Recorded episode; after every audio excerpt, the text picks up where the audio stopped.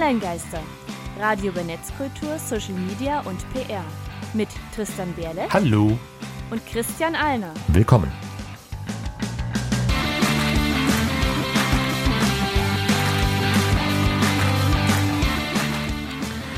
Heute geht es um künstliche Intelligenz. Und damit hallo und herzlich willkommen zur 44. Folge der Online-Geister aus unserem Studio im Halle an der Saale bei Radio Korax. Hallo Christian. Hallo Tristan und hallo Zuhörer oder Zuschauer beim Livestream. Und bevor wir jetzt noch zu viele Leute begrüßen, würde ich sagen, ähm, bringen wir euch erstmal auf den aktuellen Stand. Es hat hier wieder einiges getan. Oh ja.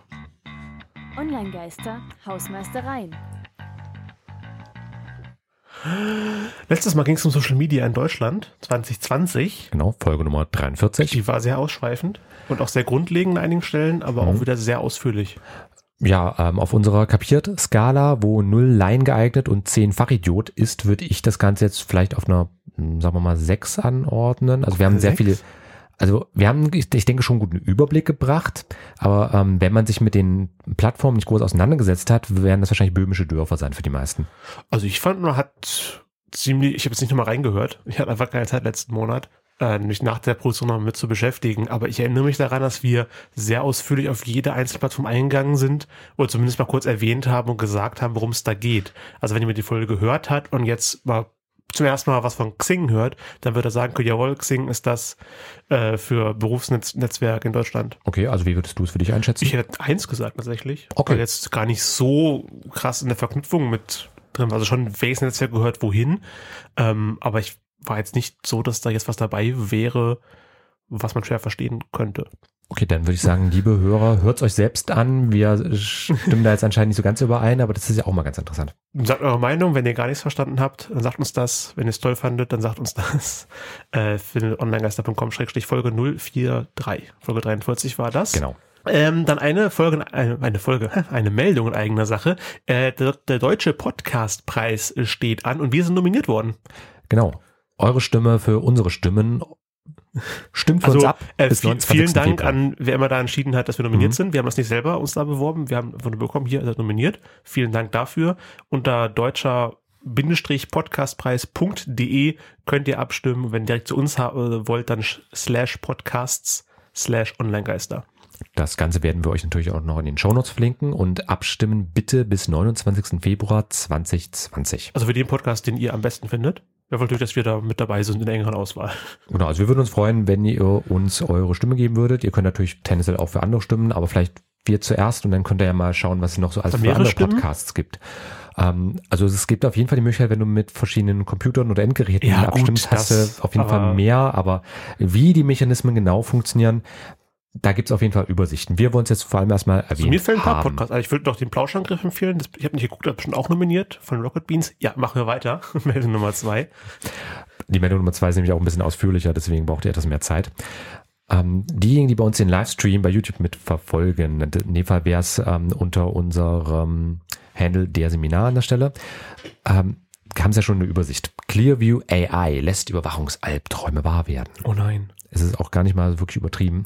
Ähm, Kurzzusammenfassung. Es gibt ein ich im Grunde bislang völlig unbekanntes Unternehmen, das sich Clearview nennt, US-amerikanisch basierend äh, und hat nach ähm, Ermittlungen der New York Times, also die haben da jetzt einen ähm, recht großen Beitrag äh, vor kurzem veröffentlicht, verlinken wir euch auch alles in den Show Notes, da könnt ihr die ganzen äh, Quellen auch nochmal in Ruhe nachlesen.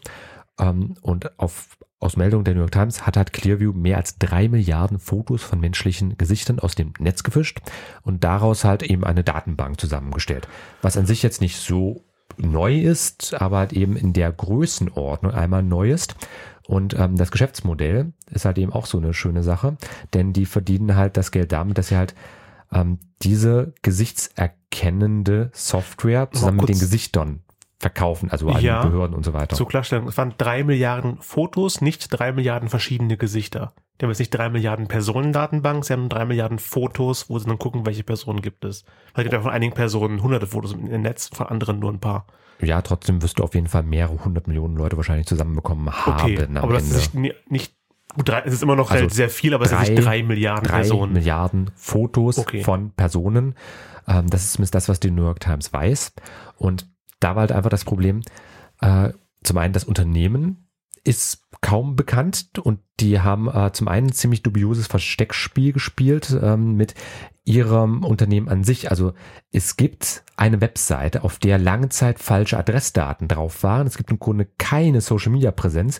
Der Geschäftsführer von denen äh, hat als John Good sich ähm, bei, ich glaube, LinkedIn war das, ähm, ausgegeben, ähm, was nicht mal sein echter Name gewesen war. Oh, also das hat schon so ein bisschen Geschmäckle bei sich einmal. Okay. Ähm, und das Problem ist halt eben dieses, äh, ich weiß nicht, so diese ja, irgendwo dystopisch anmutenden Versprechungen, die dieses Unternehmen halt macht. Also ähm, Kunden aktuell sind unter anderem, das ist von der New York Times bestätigt, Polizeistellen in Florida, das FBI und das US-Heimatschutzministerium beispielsweise. Ja klar, die wollen das haben. Die möchten halt eben an diese Fotodaten ran, mit denen man halt eben Leute identifizieren kann. Ist mal Überwachungsstaat irgendwer da draußen? Äh, ja. Das ist ja für einige wird ein Traum wahr. Ähm, ja, und das ist halt eben das aktuelle Problem an der Stelle. Zum einen, wir haben da schon ähnliche Richtungen gehen. Also mal Face ID bei Apple. Was wird da gemacht? Da werden natürlich Fotos gemacht der Leute und darüber dann quasi die Fotos, die Gesichter der Leute als Ersatzpasswort verwendet. Und es gibt ja die Vermutung, oder teilweise ist ja schon bestätigt, dass damit oder auch anderen Face-Apps, die ihr Gesicht verändern, so Gesichtserkennungsprogramme, KIs trainiert werden, um besser Gesichter zu erkennen. Hm.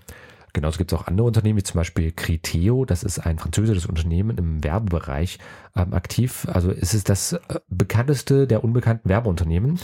Ähm, und die machen sowas Vergleichbares, indem sie halt nicht Gesichter erfassen, aber halt eben ähm, die IPs und die Konten von Menschen im Internet erfassen. Also dass man halt eben ähm, Multi-Channel-Marketing machen kann. Also ich bin bei Facebook, gehe da weg, gehe auf eine ähm, Shop-Seite, krieg dort Facebook-Werbung angezeigt oder gehe von der Shop-Seite auf eine Twitter-Seite, krieg dort dann die Werbung von dem Shop angezeigt, wo ich gerade war. Also dieses lückenlose Erfassen eines Nutzers über verschiedene Plattformen hinweg. Da ist Kriterium zum Beispiel schon ähm, sehr, sehr verbreitet. Ähm, und genauso auch der gesamte Cambridge Analytica-Skandal 2018. Da hatten wir zu der Zeit auch eine eigene Facebook-Jingle ja. gehabt. Äh, das ist jetzt eigentlich eine, ich sag mal, dieselbe Scheiße 2.0 nur äh, habe ich den Eindruck, inzwischen interessiert es keinen mehr. Nachdem, das ist halt eben Normalität geworden. Muss ja. oft genug damit kommen. Und dann, ja, mein Gott, kann man eh nichts mehr gegen tun, ne? Ja, es ist irgendwie so, nachdem es einen Massenmord gab, sagt äh, man bei jedem neuen, gab es schon mal. Das ist auch nichts Neues mehr. Ja, dass jetzt hier Karamba Diaby aus Halle in Scheibe geschossen wurde, ist ja, mein Gott, es sind schon mal Leute gestorben in Halle. Das ist auch nicht mehr so groß. Also das ist unser Bundestagsabgeordneter, möchte ich nur mal kurz anmerken, für die Leute, die ihn nicht kennen. Also ich glaube, inzwischen kennt ihn jeder, aber das aus Halle kommt, weiß vielleicht noch nicht jeder. Das ist Bundesabgeordneter für die SPD aus Halle, hat ein, das Bürgerbüro hier mit seinem Konterfei groß auf der Scheibe drauf und das sollte er ja mitbekommen haben. Aber das einfach nur ähm, für diesen Clearview-Fall. Und das ist ja so ein bisschen schon in unsere Richtung gehen vom ähm, Thema der Sendung, was dann folgt. Mhm. Clearview AI, künstliche Intelligenz, in dem Fall maschinelles Lernen eher, aber zu den Feinheiten kommen wir noch. Wie geht's denn um künstliche Intelligenz oder ähnliche Sachen auch bei dem Barcamp, was geplant ist für September? Ähm, wir planen es auf jeden Fall mit ein. Ähm, also wir haben für den 19. September 2020 in trotz aller Situationen immer noch unsere wunderschöne Halle an der Saale ähm, ein Barcamp ja. zum Thema digitale Kompetenz geplant. Und Details folgen, aber haltet euch schon mal den 19. September, wenn ihr in. Das ist ein Samstag? Genau, ein Samstag. Wunderbar. Samstag, der 19. September 2020. Wenn ihr in Halle wohnt, wenn ihr in Magdeburg wohnt, in Leipzig oder in Erfurt oder in Berlin, das ist alles in maximaler Stunde erreichbar. Haltet euch den 19. September schon mal frei. Details kommen dann hier bei den Online-Geistern. Dann als Einstimmung ein weiteres passendes Lied zum äh, Thema vom, na, ich weiß nicht, ob es eine Band ist, ob das wirklich ein Programm ist, nennt sich Master Boot Record.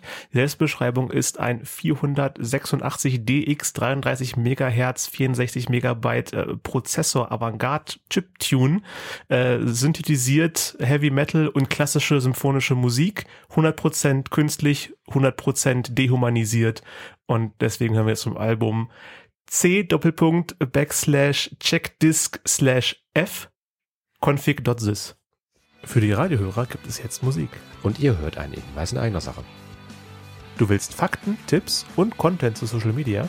Du willst es in zwei Minuten oder weniger lesen können? Du hättest dazu gern eine professionelle Meinung? Und das soll noch persönlich und sympathisch sein? Dann melde dich jetzt für zwei Minuten an. Monatlich kompakt kuratiert. www.onlinegeister.com slash newsletter